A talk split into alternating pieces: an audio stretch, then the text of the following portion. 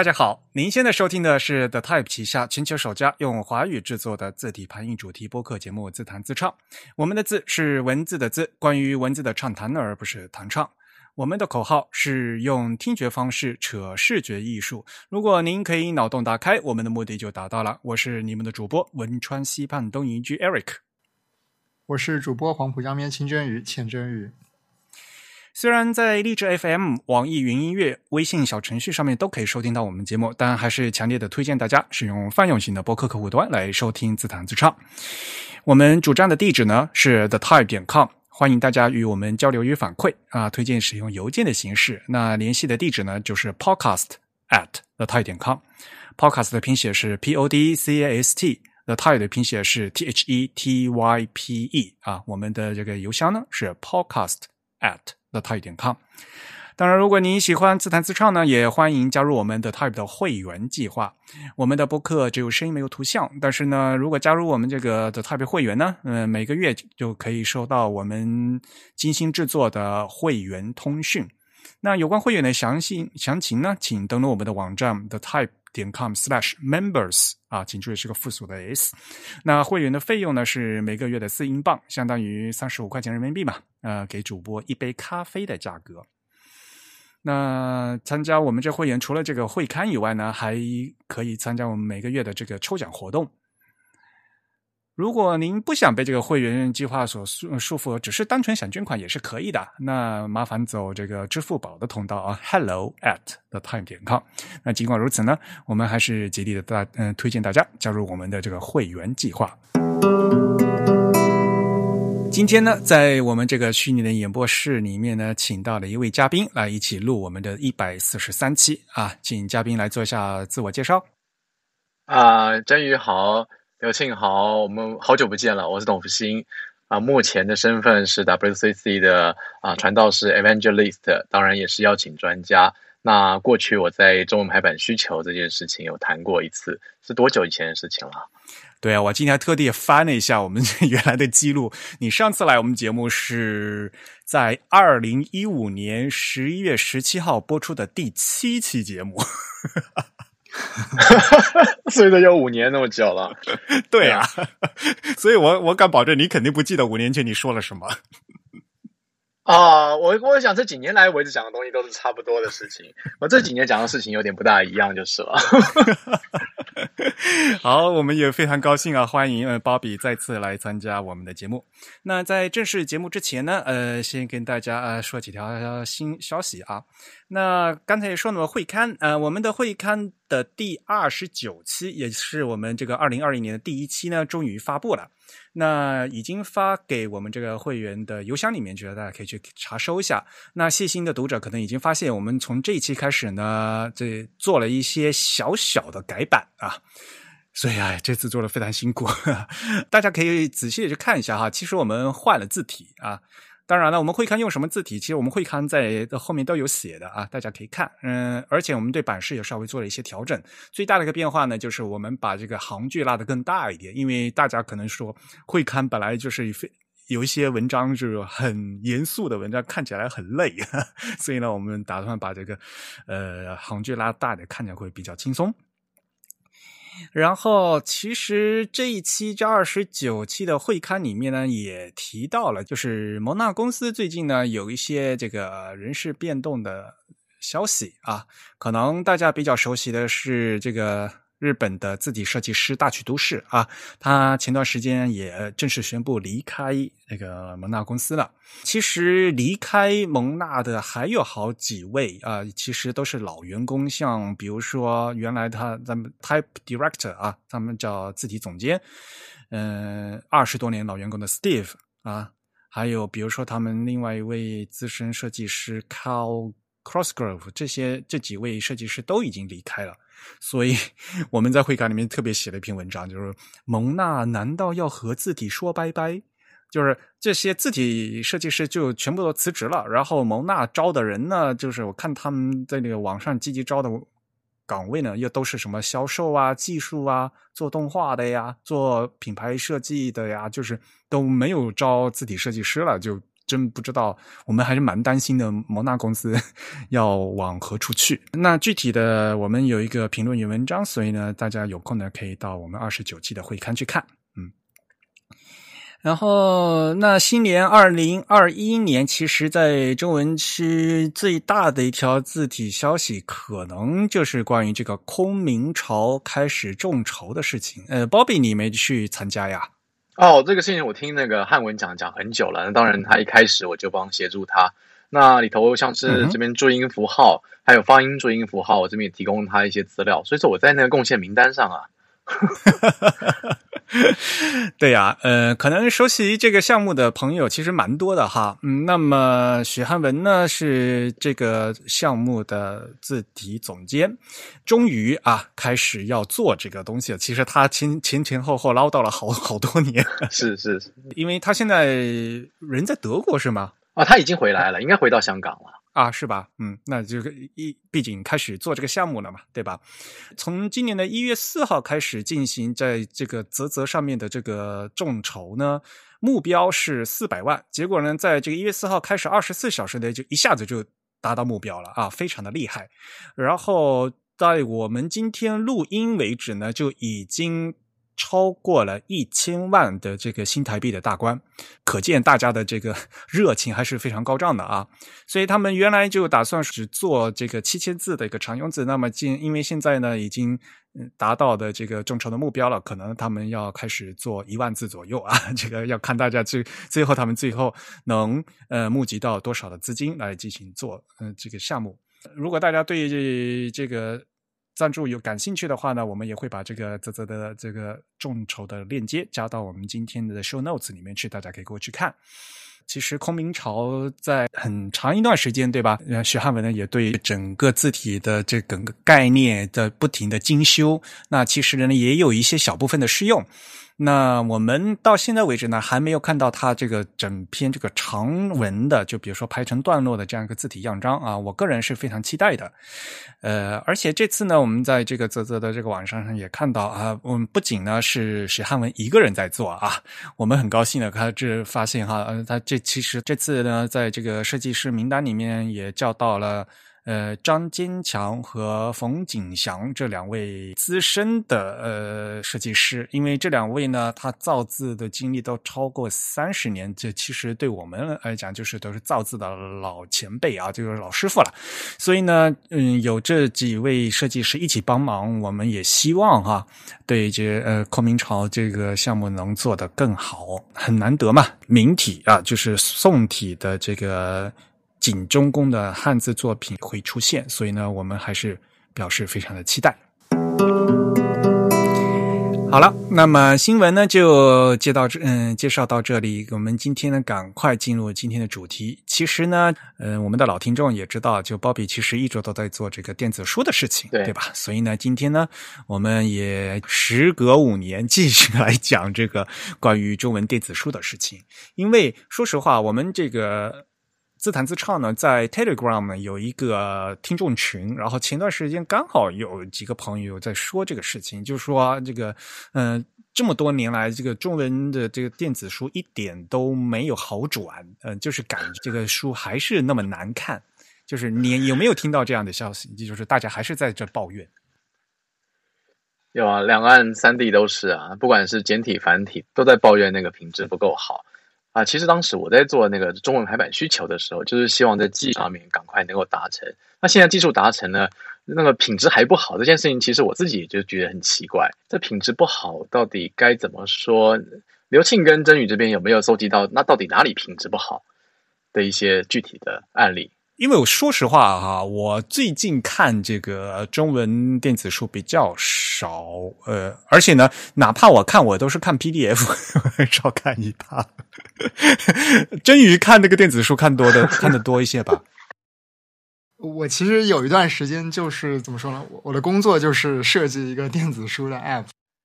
当然后来后来我们这个项目就终止了。然后我其实后来有很长一段时间都在主要用两个。以简体中文电子书为主的这个阅读器吧，一个是比较著名的多看阅读，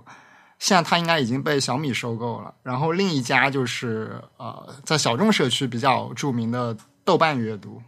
这两家的话，就是在早期的时候，多看阅读明显是一家呃以做这个电子阅读器或者说做这个排版引擎所见长的这样一个团队，所以他们的这个电子书可以看到，他们有很多的这个细节的排版特性。他们当时应该是基于这个 EPUB 的二点零的版本来做的。然后后来的话，他们就是也是比较早的开始尝试比较相对来说没那么简单的这个图文混排。我们以前看到这个图文混排非常的简单，就是相当于是一个通栏的图片，就边到边，然后下面就再插插下面的文字，就相当于图片整个把这个文本断开，然后插入进去，或者是整个一页就一张图片这样。但他们后来有做一些像这个图片的绕排啊之类的这样一些呃小的细节，然后。呃，我记得也应该是最早多看阅读是相对来说在标点挤压上面做的相对好一点的这个电子阅读器。呃，现在的话，其实豆瓣的阅读器的品质也是，呃，怎么说呢？就是在技术方面也是有很多的提升的，包括像他们也做一些标点挤压的这个特性，然后包括做这个齐头尾的这个特性，也会比原来好很多。其实国内的话，就是。这些阅读器还是蛮多的嘛，像比如说那个微信也在做这个阅读嘛，对吧？啊，对，微信是算是这几家里面比较年轻的一家。对对对，嗯，其实嗯，读书的还是比较多的，就就国内还是有几家，就整体这边还有就所谓的这个 RS 嘛，这这哎，RS 中文叫什么？Reading System。就阅读系统，阅读系统，对，阅读系阅读器嘛，对，没错，嗯嗯，他们可能最多算一个 app 吧。如果我觉得算得上 system 的，可能只有多看一家，因为多看最早起家是他 hack 了这个 Kindle，然后能装上自家的这个阅读器，然后后来他们才逐渐的就脱离出来，在 Android 和这个 iOS 平台上面做独立的这个阅读器的 app。可可能他们有一套相对比较这个系统化的工具，以及这个。App 的这个全平台的分布，他们可能更像一个 system。嗯，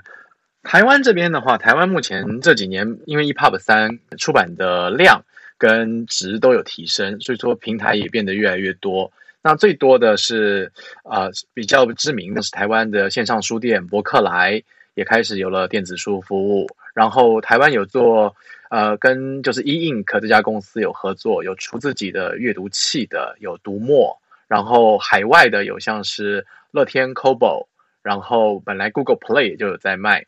那还有一家是比较有趣的，它是日商，它是角川集团下头的 Bookwalker 也来了台湾。那这几个平台在台湾是相对大的。那目前唯一缺席的好像是啊 Apple iBooks，这个没还没有进来。现在叫做 Apple Books，不是 iBooks。嗯哼，嗯。那其实品质上来说，我是觉得已经很努力的把它做得很好了，但是还是有些人在讲话。但是这也蛮有趣的，就是你怎么收集，你都觉得大家好像观感上就说品质不好，但是哪里不好，其实也说不出来。我觉得这里有两点啊，就是呃，有一部分人呢抱怨不好，是因为他看到的，他的确看到的是不好的东西，就是所谓他们毕竟很多就学生党的话，他看的都是一些免费的。所谓的书，那那些有些免费的书，的确是拍的不好。呃，如果相对来讲，就是真正从正常渠道呃流通的电子书，从出版社出的，可能相对来讲拍版是会拍的更好一点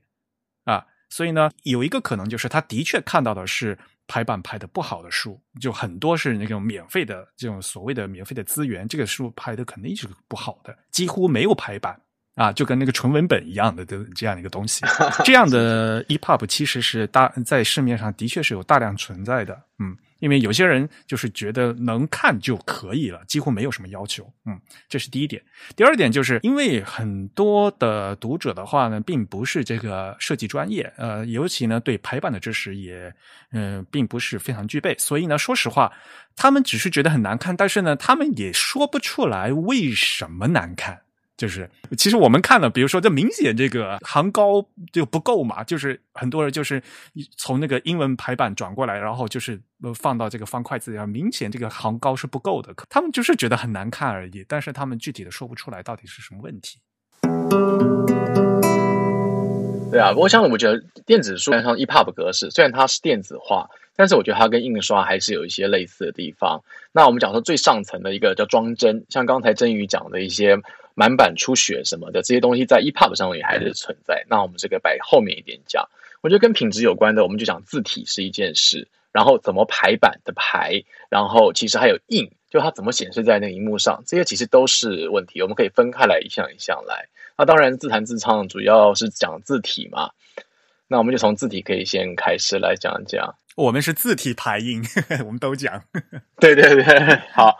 那字体的话，其实蛮有趣的，就是说电子书相较于印刷，我们可以刚刚讲说，目前字体最齐的大概就是 iOS 跟苹果的系统应该是最齐的吧。至少它里头有一套华文的宋体，然后现在有他们的平方，另外简体繁体各自有不同的各式各样的花俏的一些字体，像圆体。就它系统里头可以调用的字体其实非常多。简体的系统里面，比如说 iPad 里面的话呢，它可以选择性的下宋体、楷体，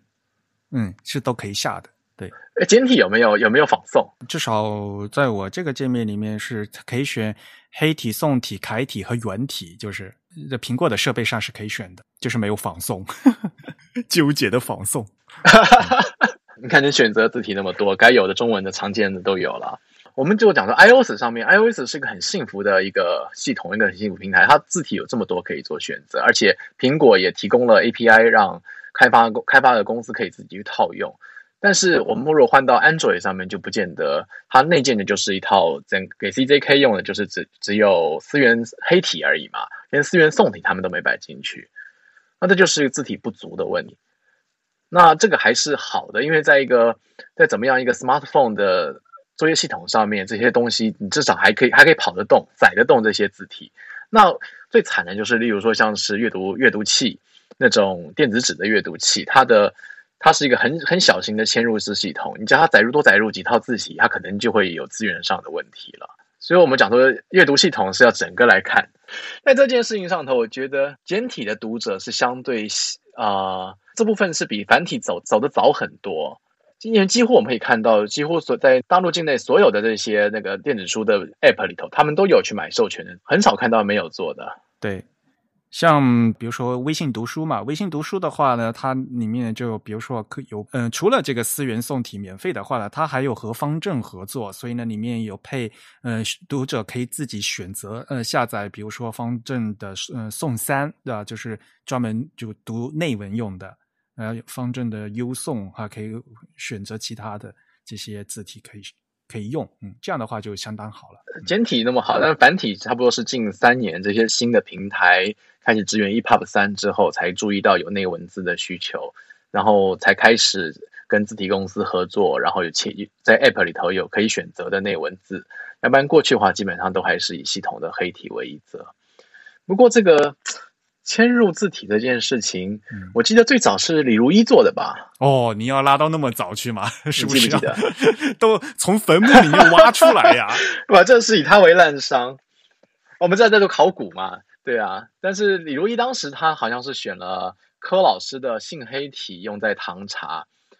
这好像是他最早开始做这件事。然后他做这件事之后，大家都跟进了。这是一件。非常了不起的事情啊！之所以我们说 要从坟墓里挖出来，就是因为这个项目已经不在了。那如果大家有兴趣的话呢，可以回头去翻一翻哈。其实这个是在二零一一年的事情。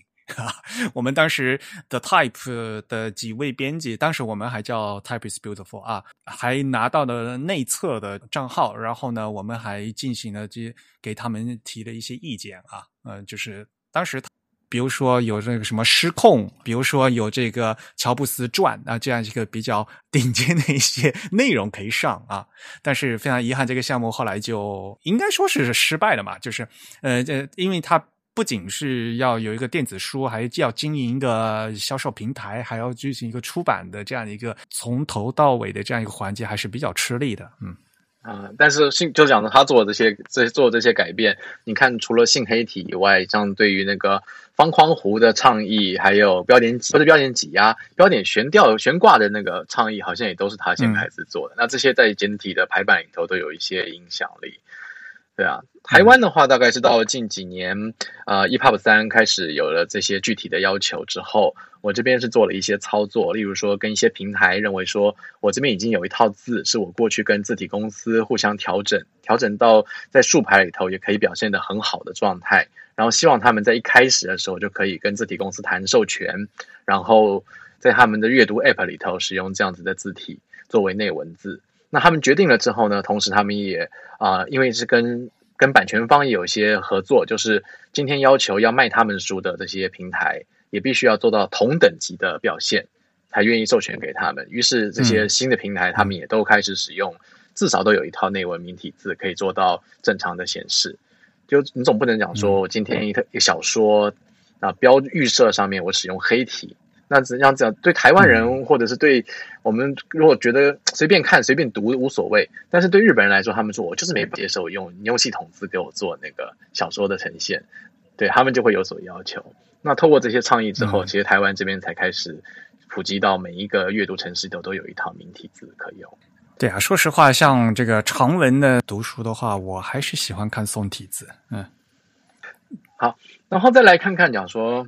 排版应该是这里头最关键的事情嘛？那 EPUB 其实说穿了，里头使用的技术就是 HTML 跟 CSS，那就是跟网页排版是一样的。状态对，其实就很多人没有不知道这个基本的这个事情，就是大家就觉得好像电子书是电子书，其实电子书它的基本的这个功能，呃，基本层面从技术上就是网页排版，这个技术是一模一样的，就 HTML 和 CSS 啊，所以可能一般读者可能不感觉不一样，因为感觉是另外一个格式嘛，对吧？叫 EPUB 这样一个格式，很多 EPUB 这格式的名称大家可能知道，可是实际上呢，这 EPUB 它的底层就是它其实是一个 zip 文件，对吧？对对对，就是 zip 文件，透过一个 metadata 跟一个描述档，然后把里头的内容文件 HTML 还或者是肯定也可以使用 SVG 就把它打包起来，然后照着这个序描述档里头的过程去依序阅读。所以说，你排版排的好，排的差，就是看你的里头内容文件，你的 HTML 结构对不对，然后 CSS 设计的好不好，这就是最大的差别。嗯嗯。不过，就 EPUB 的规范里头来提的话，它是有提到三样事情啊。嗯。第一样事情是，它必须要让使用者自己调整摆在最前头，而且要求这个阅读软件一定要提供给使用者调整的功能。嗯。但是。你你自己用过？你觉得那个那个你自己再怎么调，你都没办法把那个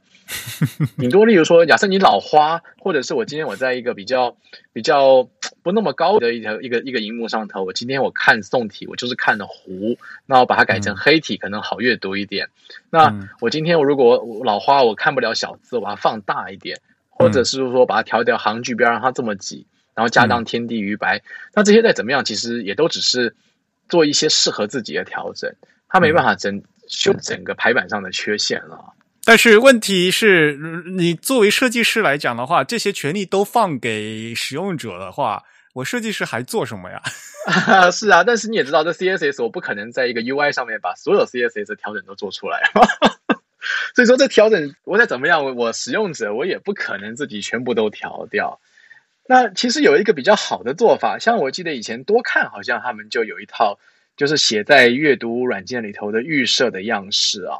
他就先把一个比较符合电子书排版的 CSS 写在里头。那 EPUB 只要 HTML 结构是干干净净的，这个标题是标题，内文段落是段落，引言是引言。那摆上去之后，它只要套上去就可以很好的排出来。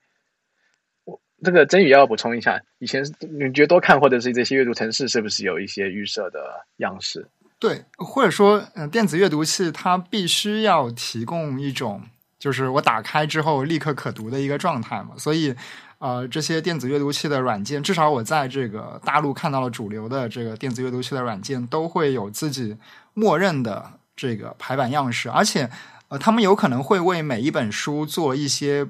微小的不一样的调整，比如说，他认为这本书是小说，他有可能会给这样一种样式；他有可能这本书是一个呃古籍类的小说，比如说是一个嗯偏古的，比如说是一个半文言的这样一个小说，他可能会有一些呃更加复杂的，或者说更加符合我们对这个印刷品的这样子小说的想象的一些排版。如果它是一个图文混排的书，那它可能会有另一套这个样式，它可能会预先准备个那么三四套，甚至会跟出版社合作准备更多套，来为这个电子书先定制好这样一个。呃，所谓的设计师想象中的比较理想的一个阅读状态，然后在这个基础上，电子阅读器会在这个客户端提供一些最基本的用户可调的这个功能，比如说这个文字的字号的大小，比如说这个行间距或者段间距。有的阅读器它更高级一点，它可以调这个，刚才像 Bobby 说的，可以调这个天头地角或者是页边距的这样一些参数。还有的就是，当然可以换字体。不过这还这个也会碰到一些问题，例如说，本来如果里头的 HTML 结构不完整，那这些样式就没办法显示出来。对对对，而且每一家都有自己的 CSS，可能你的结构符合这一家，却不符合那一家，这有时候也会变成在这家上看起来很好看，另外一边就变得不行。这种这种状况也蛮常见的。啊。对对，所以其实在中国大陆，很多我们看到了这个电子书 App，其实他们是各自为营的，他们更。他们比起说自己像一个阅读器，他们更像一个出版社。实际上，你一本电子书要在他们的这个阅读器内阅读，是需要通过他们的平台来发布的。而一旦你的电子书通过他们的平台来发布，其实会由他们的这个发布流程，把你的电子书经过一些这个底层的改造，比如说这个 HTML 的编码和结构上，可能需要符合他们这个呃所谓出版社的这个规范，才可以显示的更好。那么，一本呃经过他们平台认证的书，或者说。你从他们平台上付费购买到的书，基本上可以保证说这些底层的问题应该是几乎是没有的。他会把你再重新再倒一遍，哇，这还是蛮吃力的。对对，其实他们不只是一个阅读器了，他们更像是一家出版社，他们控制了啊，从这个内容到最后这个内容的技术上面的一些呃修整，以及到最后这个呈现的整个链条吧，应该这样。这个保证了最后读者看到是好，但其实就整个产业链来说是还蛮累的，就是每一本书出版社提供了一个最基本的材料，那每一家都还要各自再做一次修整，这还蛮花功夫的。对对对，它没有很好的这个跨平台或者跨软件的这样一个特性。对啊，不过还有另外一个，就最重要的就是，大家不常常会提到金牌这件事吗？金牌其实真的就是出版商或者是这个不管是外包的还是内置的做电子书的人，他自己本身可以把 CSS 跟这个 HTML 给写好。除了这个 HTML 里头内容结构要完完完善以外。样式也还有，其实还有自己的判断跟决定，他自己决定该怎么做就怎么做。这件事情其实我觉得还是应该最重要的，而且是本来排好排好版面不就是出版商的工作吗？还有一个最大的，我觉得电子书上常犯的问题就是这个排书大家都熟，排书的这个美术编辑或者是文字编辑，他们本身他们知道这个书最后出来是怎么样貌，但是你只要交到这个做 HTML 跟 CSS。他们在学习的过程一定是怎么怎么排网页，对，用网页的排网页的排法跟书的排法碰在一起的时候，就变得很四不像。例如说，像我自己是坚持，如果电子书是做成分页而不是卷轴的话，嗯，那个断手你就应该是用缩排来做，来来来做段落的区分，就是空两格是吧？对，空两格。但是在网页上的话，大家是习惯这个不做缩排，但是加段落的间距嘛。对，比如说空一整行，对对。那这个我就是没办法，就是有的你发现明明在这个印出来的书上面是用书的方式缩排不加间距，但是到了电子书上面，有时候就变成网页就是没缩排有加间距，或者是讲说可能又加了缩排又加间，那看起来就是我觉得就很四不像，那就是可能这样就会让人觉得排的不好。这应该还蛮常见的这个状态，因为就大家毕竟还是说电子书，大家肯定是有个印刷书为标准，一定要把这个电子书呢要需要往这个纸质的书上面去靠啊，就是大家有这样的一个默认的这样的一个心态在。但是实际上你又何必呢？就说实话，现在很绝大多数电子书的话，很多都是可以用滚轴了，都不不翻页了，那就无就无所谓了嘛。对吧？但是我自己试验过，上次在那个 Apple 的它那个书籍，那个 Apple Books 那个那个阅读里头，你把你把 EPUB 直接摆进去，就叫 Sideload 嘛，把它放进去的时候，它也可以起一个叫做卷轴阅读。嗯，就是你把它本来分页好的把它切开来，那这个时候你会发现，如果你是用用排书的方式，你用卷轴来看的时候，你就觉得密密麻麻的，反正你就就是你因为习惯于只要是卷轴的方式，就不需就好最好还是有点空，还是有点空隙会比较好。那像这个就是你就不晓得这东西就是你个人习惯跟读分页的时候跟读卷轴的习惯跟排版这东西是完全是有相关的。对，就记得嗯前几年去开会的时候，日本不是有一个编辑学校有一个老师叫小林敏吗？啊，小林老师，他就讲一句话，嗯，小林老师 k a w a y a s i Sensei，对，我们就讲说，他就讲说，读者有阅读意愿的话，你排的再难看、再满的文字，他都读得下去。然后你要如何确保文字排版以好的方式呈现，那是专业编辑者的责任。所以我还是觉得，这个电子书的排版本身是出版社或者是外面制书的这些人要把它做得清清楚楚的，做得好看。那你如果说你做得好看的话，其实后续这些贩卖的这些平台，他们也不也就不太需要用自己的那一套语法重新再做一次加工，就尊重出版社的意愿。我觉得这样子应该是最好的。刚才也说了嘛，因为毕竟还最后会涉及到给这个用户的这个自由度的问题，可以让他自己可以调整行距或者字体。但是不管怎么样，嗯嗯，毕竟你要给读者呈现一个就已经设计好的比较合格的一个 default，对吧？就至少你第一次出拿出来是要排的是好看的东西才拿得出去。当然，如果读者呃觉得这个不合适，他们自己有各自的，他们再去变。但是呢，在嗯基本在不变的情况下，你初次来的这个 default 这个缺省的状态，这个默认的这个状态的，应该是先要由出版商或者说由这个设计师先要调到一个符合该作品的该这个书的这样的一个，这才叫设计嘛。该有的品质，对呀、这就是涉及到这这个逻辑问题嘛。就像我刚才说的，嗯，如果用户都能调，那我设计师还设计什么呀？对吧？设计师还是毕竟有义务要提供一个合格的、符合作品作者希望呈现的、希望读者的这样读的这样一个状态，还是很必要的。那最后还有一件事情，我们谈到电子书虽然不用印，但是在最后显示上面还是有一件事情啊、我也听想听听看大家怎么怎么看。像我们在印刷书里头，印刷书的话，它有做版芯的设计嘛，就是每一行在什么位置，天地鱼白这都已经设计好了。所以说你印出来的每一本书，它的每一页，它的行的位置是固定不变的。嗯，你今天你不管怎么翻，或者你透过透过光让两两两页一起去看，你会发现那两两页是两行是每一行都是重叠起来，它绝对不会错开来，嗯，对对？但是电子书在处理的时候，它本身它是先把这个一个 HTML 用卷轴的方式把它全部列出来。然后它再把它切成一块一块的去看，那这个时候可能是因为，例如说你这样段落间距也是一个事情，然后你的标题设计的前后的占的空间也是个问题，所以你这样的一加上去之后，有时候你就会发现，我在例如说我在 Kindle 或者是在电子纸的阅读器上面，我换页的时候，你发现它换一下，它那个行的位置是不重叠的，是会跳来跳去的。啊、会错开，嗯那这点我就觉得，我我觉得我觉得我在看的时候，我碰到这个跳一下，其实我会分心。对对对，会咯噔一下是吧？咯噔一下，那这个就是你你没有电子书没有版新的概念，所以说如果你今天没有好好的好好的去算它占它所占的空间，它最后出来的结果就是会产生这样这样子的问题。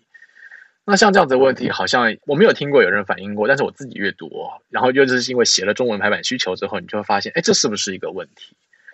当然，这件事情好像是 CSS 上面已经开始的去做处理了。嗯，我如果是电子书的话，看日文的电子书比较多，日文的电子书好像就更少这样的问题。说实话，嗯对，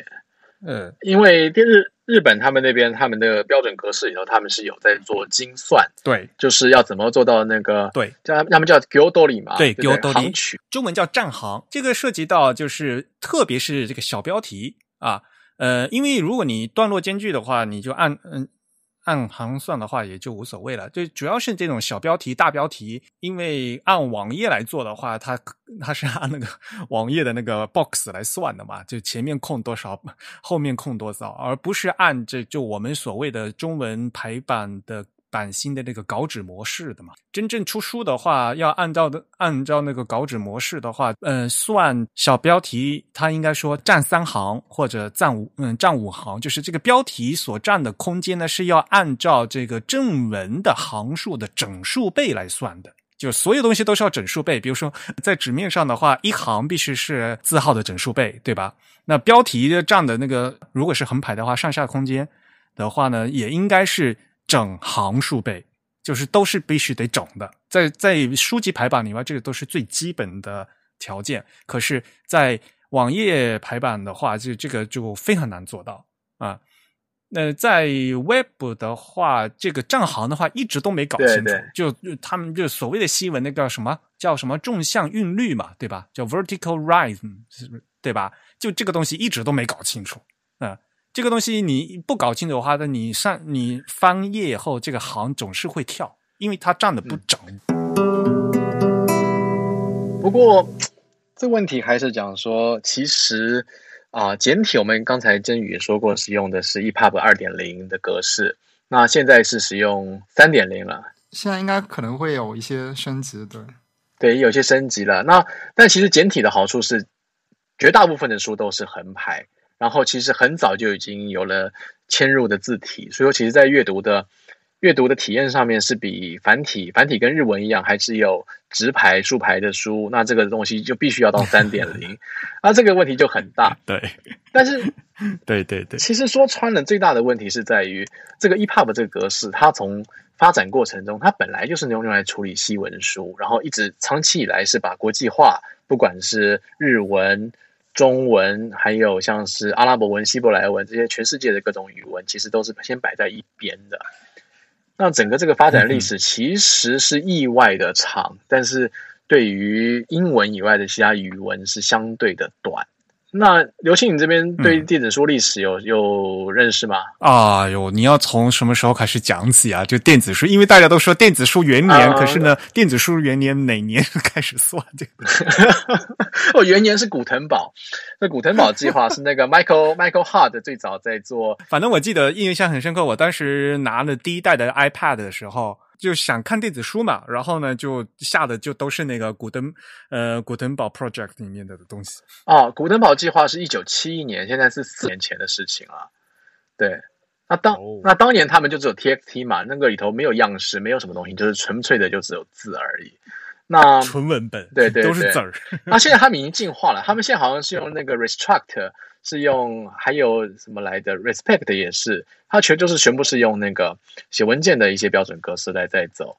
那其实他们那个时候很做的太早，然后所以它其实就只是做一个保存的工作而已。那真正其实推动整个电子书的历史，是从一些开始有了商业化，开始想要卖书的时候才开始做。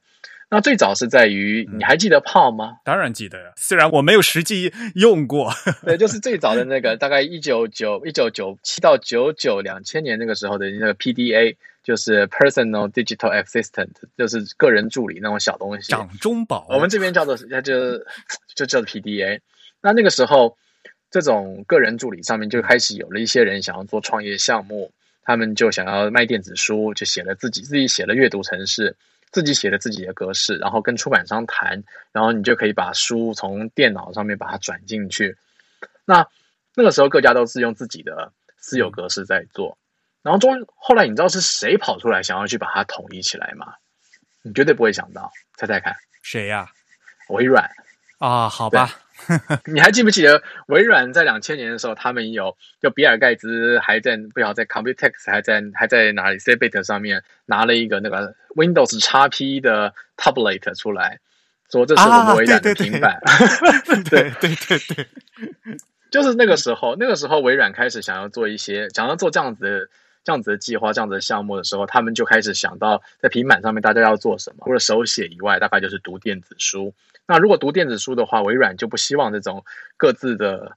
格式分立，所以它最早它就做出来，我们要做一个开放的 open 的格式，让大家都可以用。那他们最早的这个倡议做出来，结果叫做 OEBPS，叫做 Open eBook 啊 Publication 啊 Spec 啊或者是一个 Structure，就是一个开放的电子书格式计划。那这个格式大概在两千年左右制定出来一点零版本。那就是后来看到的 EPUB 前身。但是很可惜的就是整个计划推动，随着微软自己的计划没有成功，那整个电子书的计划也就停在那边，就这样子一摆摆了好几年。那摆到后来，直到啊 Amazon 的 Kindle 出来了，二零零七年的时候，那个时候他先推出了个他他们他们那时候是采用。其实也是相同的 OEBPS，但是是法国一家叫做 Mobi Pocket 的公司，他们用这开放格式加上 DRM 变成一个私有的 Mobi Pocket。现在大家还会讲 Mobi Mobi，就是讲 Amazon 的那个 Kindle 里头用的那格式。那它这个变成私有的格式。那这个时候为了要去跟 Kindle 对抗的一些周边的公司，那就把以前的 OEBPS 再拿出来做了一个改版，然后制定成 EPUB 二点零。那那个时候是完全是供西文所使用的，当然。对于中文书，如果像说横排，如果加了字体之后，你还是可以读，但是就是不能使用 CSS 呃 CSS 三。不过 CSS 三也是大概一零年之后的事情了。对对对，嗯，这个就是整个从从这四三十年，从古腾堡计划到有了一个标准性的格式的整个历史。那后来当然这些问题逐渐出来，就是哎，它只支援英文，那中文呢？那日文呢？那希伯来文呢？阿拉伯文呢？怎么办？所以说，这个负责的机关叫 IDPF，叫做啊 International Digital Publishing Forum，这个组织负责 EPUB 的规格的制定。他们就重重新开始了 EPUB 三点零计划。那他们三点零计划就希望说能够包括不只是文字书，嗯，图文书的整合，或者是图图文书跟文字的整合，这些不属于啊我们刚才讲的。这个电子书的装帧的这个规范，他们把它做的比较齐，然后同时也加入了像是啊中日文的直排竖排的资源，还有各式各样的双向的，像希伯来文、阿拉伯文从右写到左的这些资源，把它加在里头。那这个在二零一二年才开始才制定完成，但是它是一个比较像是 top down 的一个标准化计划，就是下面的事情全部都还没做到，但是我只是。把上面的需求给写出来，那需求写出来之后，你们各家去各自实现。所以说，它这个资源的一向都是零零落落的，没有说做的特别好。我记得当年最早的是二零一三年，最早是日本他们自己讲说，我们又来一次电子书运，又来一次。对，那个时候他们是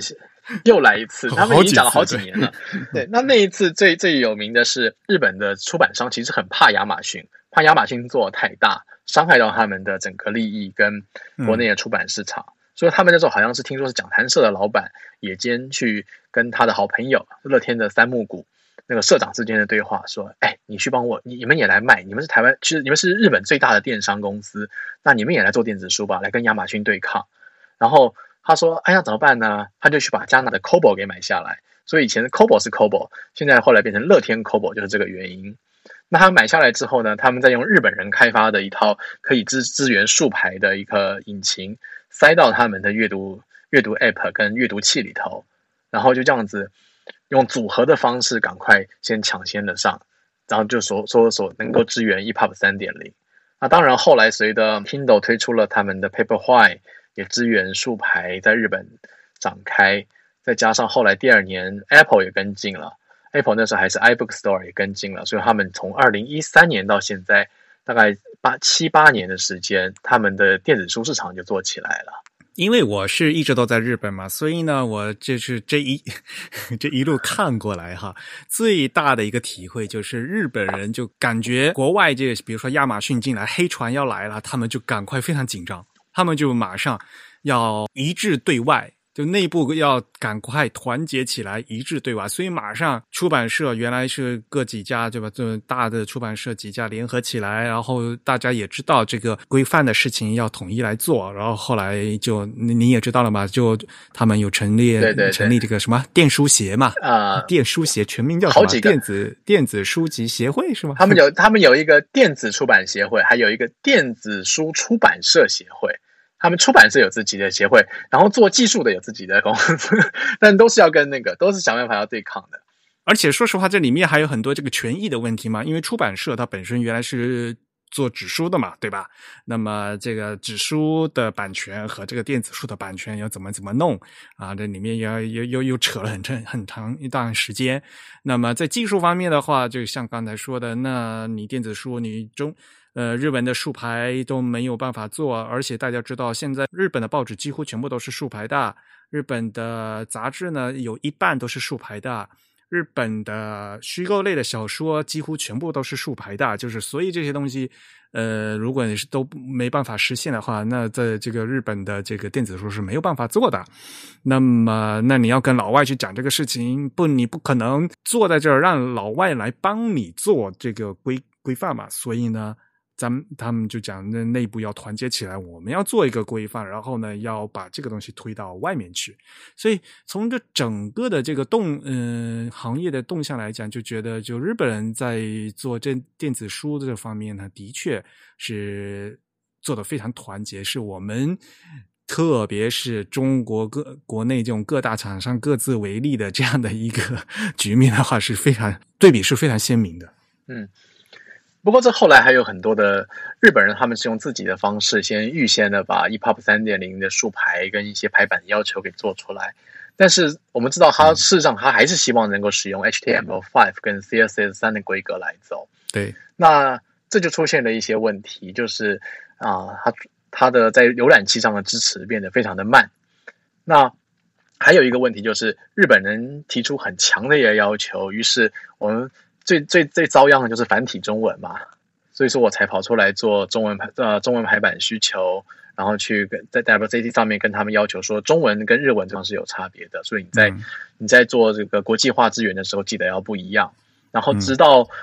差不多我们是到到一六年一七年的时候，主流的浏览器像是 Chrome，当然那时候已经最大了，再来就像是啊 Apple 的 Safari。后面是 WebKit，然后还有 Firefox，他们开始有了资源之后，有这些浏览器核心资源资源了之后呢，其实写这个阅读系统，只要使用这个，只要使用预设的浏览器的这个排版引擎来做，就可以做得很快。所以说这几年台湾这边的电子书才逐渐起来，这书才可以正式的呈现。你但是在那之前，你知道 EPUB 本身这个规格里头是包含很多 CSS。是有 prefix 叫做有个 dash epub 像这样子的一个一个字首，用它这样用他们这个方式来处理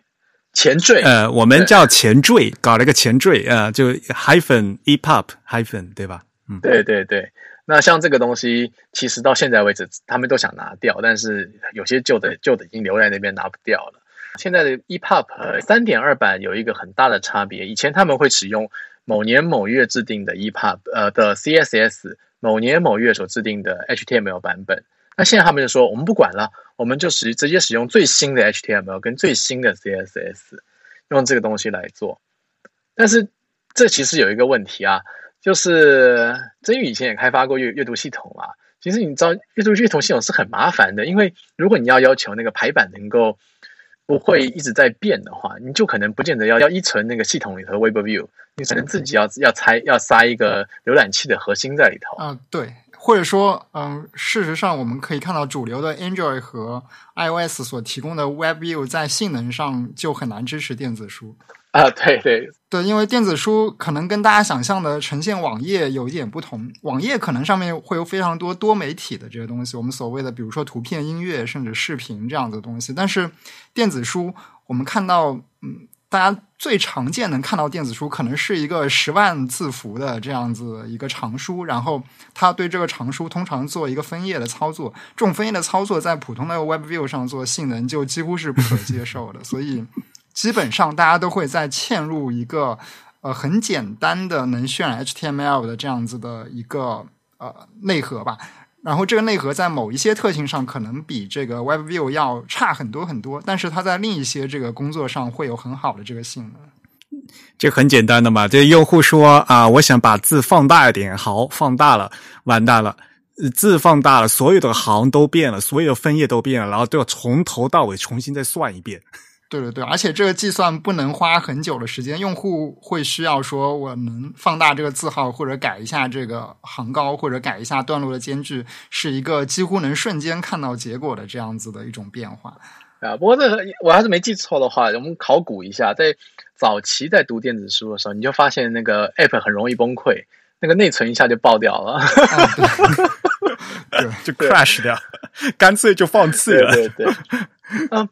其实还还蛮有趣的，就是像苹果 iOS，它不让你用他们那个 Web 就是 WebKit 以外的东西去处理，那这你就只能照着它做。所以说，其实有时候 WebKit 有好的 CSS 资源，你就跟着它；C WebKit 没有做到的，你也不能用。那 WebKit 有 bug 的地方，你也只能照单全收。但是好处就是 WebKit 走到什么程度，你就跟着它走。但是 Android 就不大一样，那苹果一直都是这个风格嘛，对吧？就就你不要就随便乱搞，你全部直接用我的呃。那我是有有碰过一些 Android 上面自己签一个呃，就是 Render Engine，就是渲染引擎在里头的，那就很麻烦啦。因为我除了在这做这个 application 应用程式的这个表层的东西以外，我还要去定期更新后面这个 Render Engine，我还要去比照它哪些东西能做，哪些东西不能做到。那如果说是它今天这个底层的这个这个渲染引擎一直不改的话，那这个 CSS 就算往前走，它其实它也它也不见得能够支援。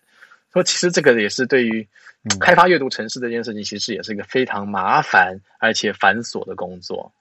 对，其实我知道，像国内的，呃，我不知道豆瓣现在是怎样的。多看阅读，其实它很早就是它在维护一个跨平台的，呃，我们可以说是它是渲染引擎或者排版引擎这样子的一个东西。它这个东西，呃，它在 Android 上能用，它甚至在这个网站上它也能用。就是它网站它的服务端，其实它自己维护着一个，呃，怎样将这个文本重新。变成一种他想渲染的电子书，因为我们知道电子书有一个有可能会有加密的这个需求，所以多看阅读它是支持在这个 Web 上，也就是你用这个 Web 浏览器也可以看它的电子书。你在 Web 浏览器上看它电子书，其实它并不是一个单纯的 HTML。如果大家有兴趣，可以去看一下，它其实后面会把这个文字变成一堆 SVG，然后渲染出来，让你没法做一些简单的这个盗版的事情，没办法复制粘贴。对，然后它在这个 iOS 上，它其实也维护了自己的一个渲染引擎，它应该不是直接用这个。苹果的 WebView 来做的，因为这个性能实在是难以接受，所以在这一点上，呃，他们有一点点的这个便利性，就是他们可以完全控制自己的这个相当于电子书的浏览器能够呈现什么样的样式。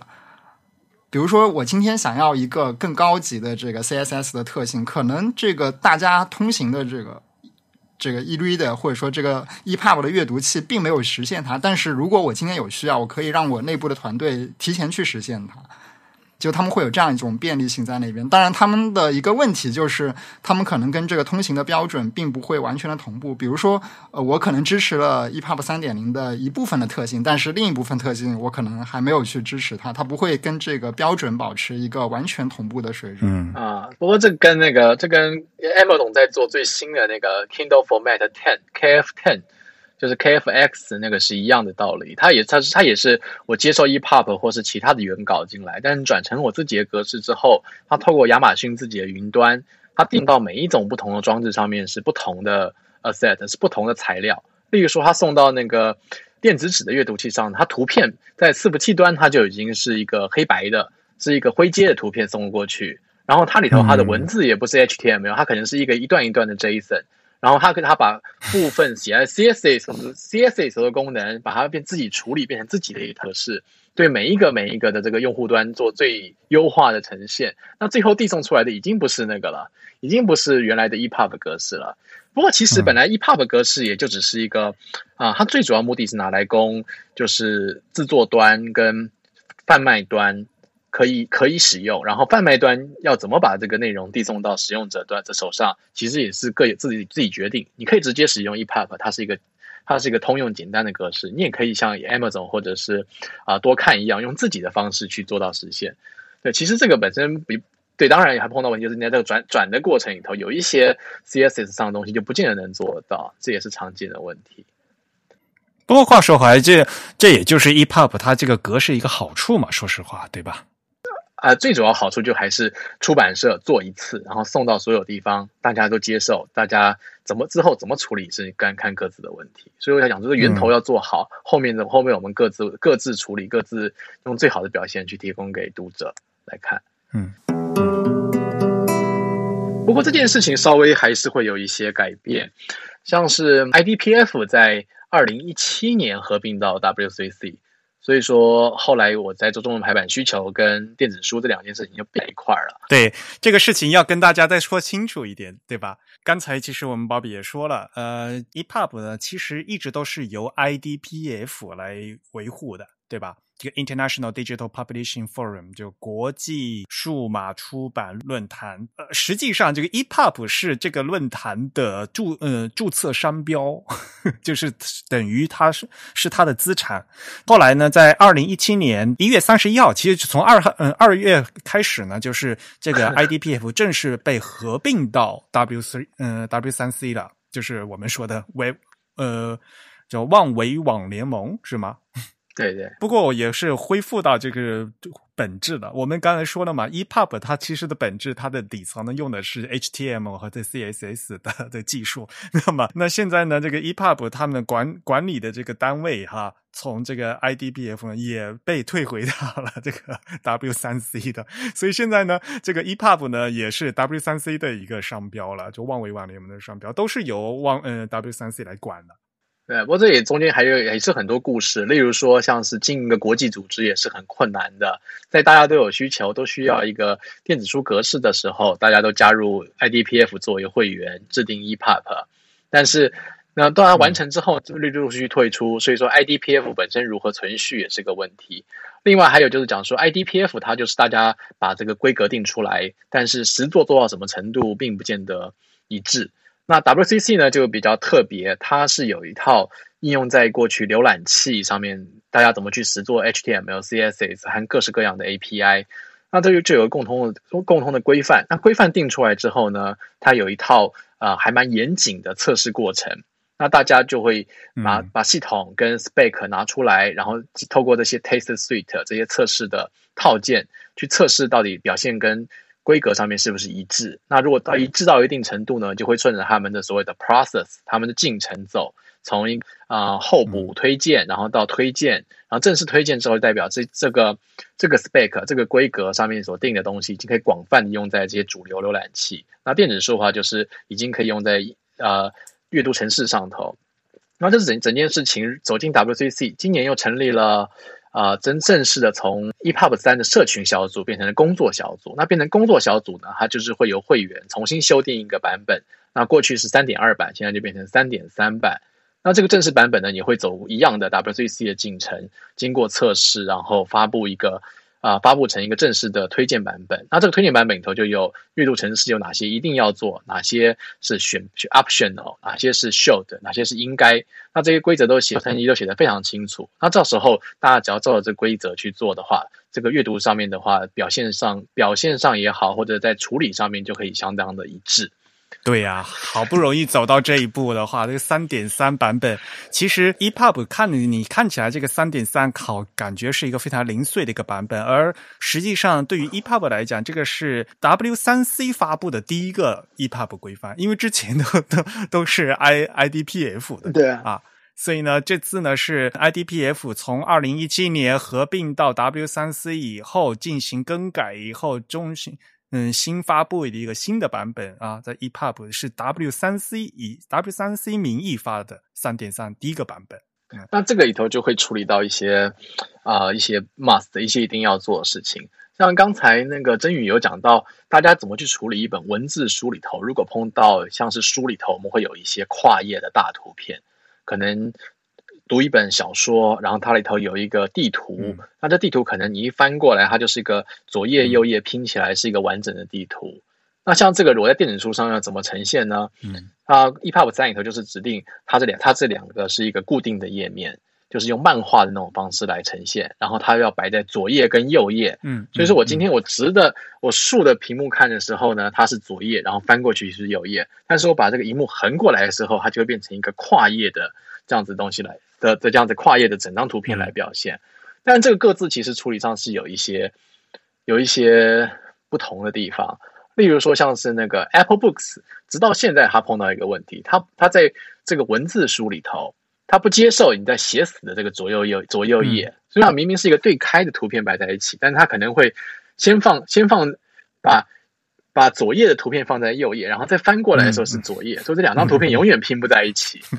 那嗯。我要是没记错的话，多看当时是用一个很特殊的一个指定方式，你必须在那个里头要有标注，它才会用一个出血的满版图片来呈现嘛。然后日本的话有像是 Bookwalker，像是角川集团，角川集团各位知道那个轻小说特别多嘛？好像整个日本有一半的市场都是那个角川的轻小说，轻小说市场有一半都是那个角川下面所出的。那他们轻小说不是有很多的啊跨页的？不是跨页，他们是那种拉的图片嘛，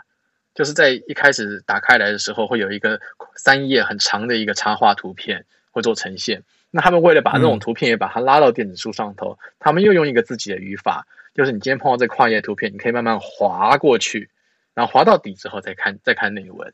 就各自大家在做这种文字书里头图片处理，说，各自有各自的不同。那像这种处理的话，就希望 EPUB 三点零可以把一些。这些基本的，我们刚才讲的电子书的装帧处理，透过一个标准的这个整个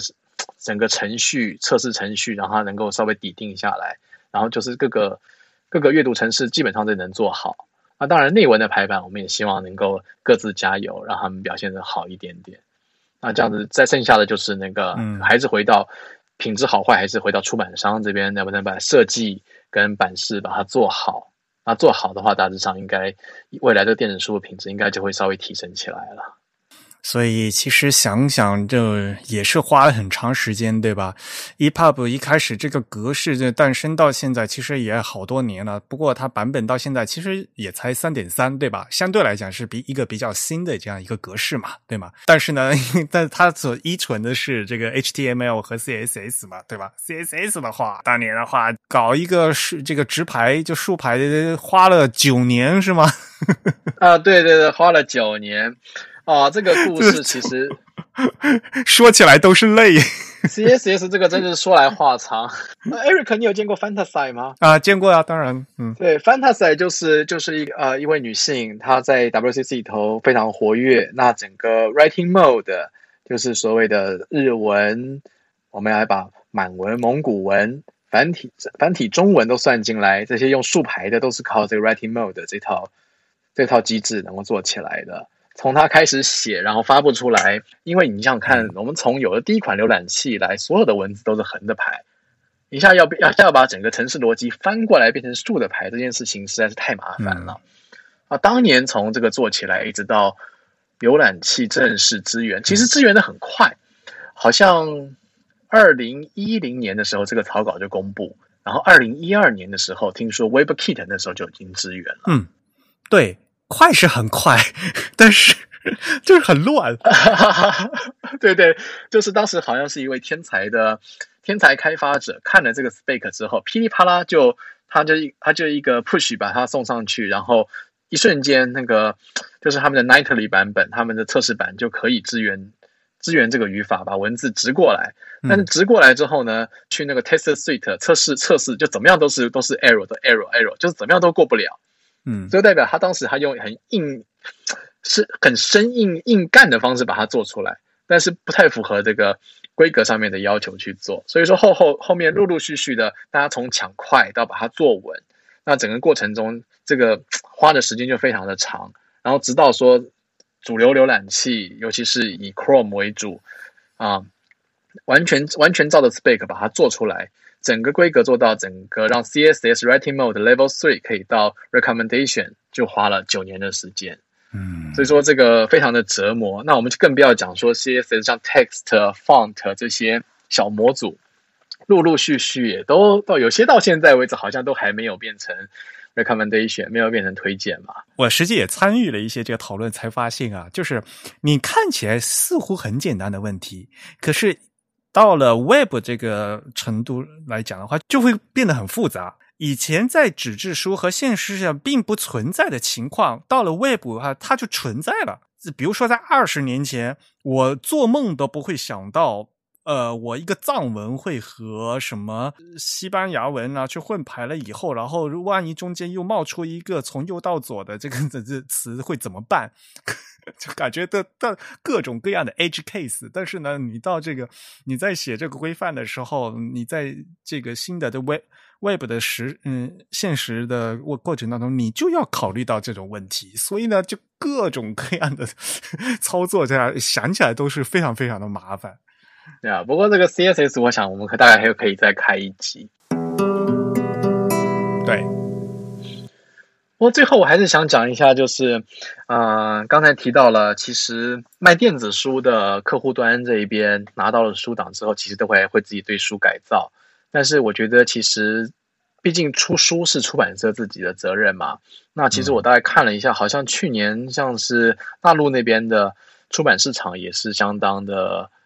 不景气，因为疫情的关系嘛，那好像好像讲说非常多的书都卖不到一千本，那这时候我们就可以看到讲说，其实电子书是有它的潜力的。你在家里头，你不用出门，你都可以，你都可以买得到。然后买得到之后，其实这本书也可以长期卖下去，你就不需要冲短线。那总要怎么让自己的电子书能够做得满意，就是想办法让这个品质做好一点。我们不要把它当做一个印刷书的延伸产品。如果能从头到把这个整个结构、版式设计、样式的这些规划设计都能够做好，一次就能够提出好东西的话，我想应该对读者来说，至少至少他不会再再说我们电子书排的很烂吧。我已经用心了，但是有些问题我没有办法处理，技术上的问题可能没有办法处理做到尽善尽美。但是至少我出版社对这本书的制作上面我用了心，这也是台湾我在台湾这边一直很努力的想要推荐推动的一些事情。那就希望大家能够共勉力，把电子书做好，这样子应该就尽力了。如果还是不好的话，我们再来再提出来讨论吧。我很希望就是到了明年就没有人在说电子书的品质不好了。对呀，我知道，就大家有很多都在努力，其实。哎呀，就是你我是都知道的吧？因为大家的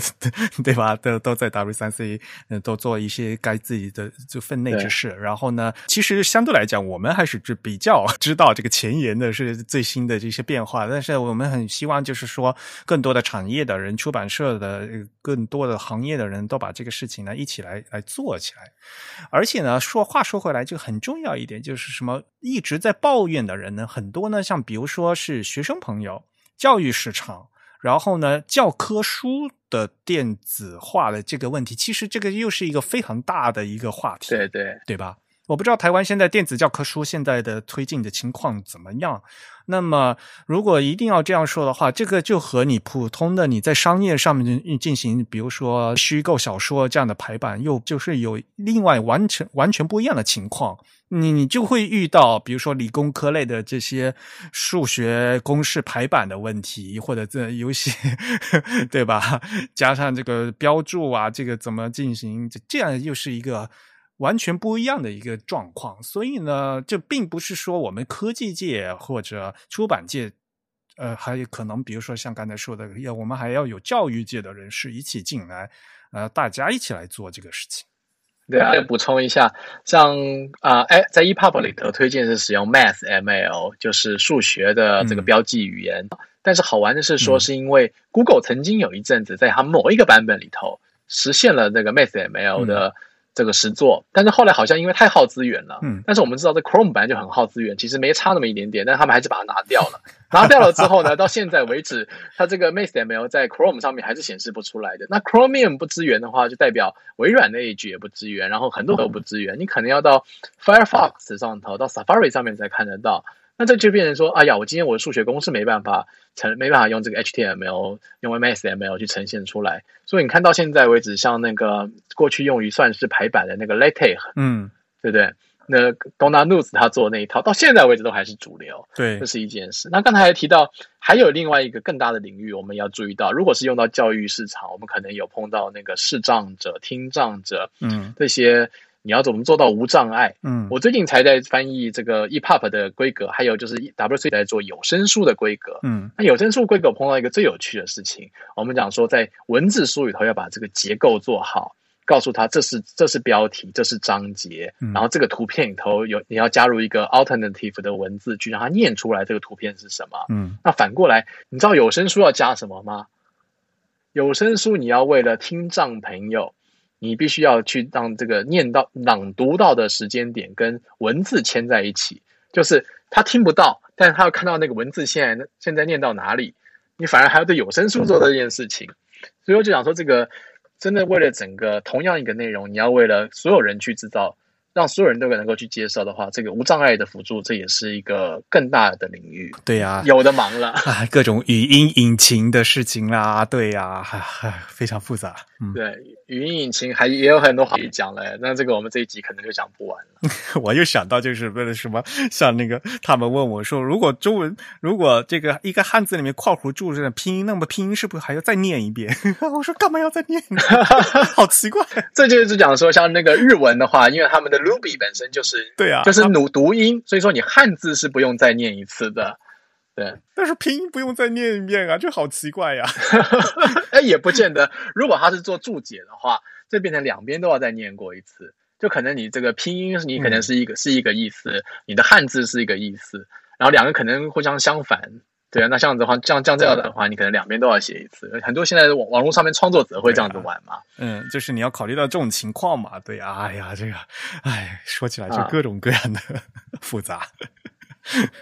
所以说这些东西要处理起来也 也要花上再花个五五年十年大概也不为过。哎，呃，你在翻译那个 EPUB 的规格是吗？对，我在翻译，但是因为毕竟这个现在翻译的是三点二版，那三点二版它是一个社群小组，它不是一个 W 社群小组的规格，它不是一个工作小组的规格，所以说我们这个不会提交到正式的翻译，那我们会等到明年看看他们能完成三点三的改版。变成三点三的改版，到时候就会正式提出一个，但就是繁体中文这边的翻译出去。那另外一边的话，就是啊有声书的规格目前是已经差不多完成了，那会经过一些啊 review，看看有没有问题之后，我们这边会正式提交出去。好啊，好啊，我们的辛苦了，鲍比做了好多好多事情。啊，谢谢谢谢，其实也没做那么多了。那好吧，那其实说实话呢，我们今天就先讲到这边呗。呃，这个 e EPUB 的格式这个事情呢，我们今天讲这么多，可是真正具体讲到这个字体排印的一些功能的话呢，那电子书肯定还要再落回到 CSS，对吧？那么可能我们下期或者另外再找机会再具体来讲一讲真正的 CS 的现在的网页排版或。能做到什么和不能做到什么，对吧？啊，不过我们看一下 CSS，我们还有好有哪些？刚才讲的 Writing Mode 是跟排版相关的，还有所谓的 Font 是一个。那另外啊，Text，对呀，最重要的 Text。嗯，刚才讲到那个 g o t o y 行曲，那个是什么 Reason Park？那个站行到底是要通过什么机制来实现？就一直都搁置着，然后呢，有有两个不同的。模块就一直都放在那儿，就是那个什么 vertical rhythm 和另外一个 rhythmic sizing，对，做了一个空壳在那儿，就是也没什么进展，就是嗯，还要等他们讨论到底最后以什么方式实现。对，那个草稿是二零一七年的事情了。对啊，就一直都搁着，嗯嗯。哎，父子很多事情要做呢，还哎，我我们还是回到最前面的字体排印装帧嘛。我自己身为繁体使用者，我个人还是非常像建议像那个，就希望许汉文那一套空明朝，他最好能够再多充个一两千万，然后我们不要只造到一万多字，我们大概造两万字，把这个中文的基本文字都给造完了。那这样子我们就多一套好用的内文字，这个用来普及内文都不是问题。那缺缺内文字真的是很大的问题啊，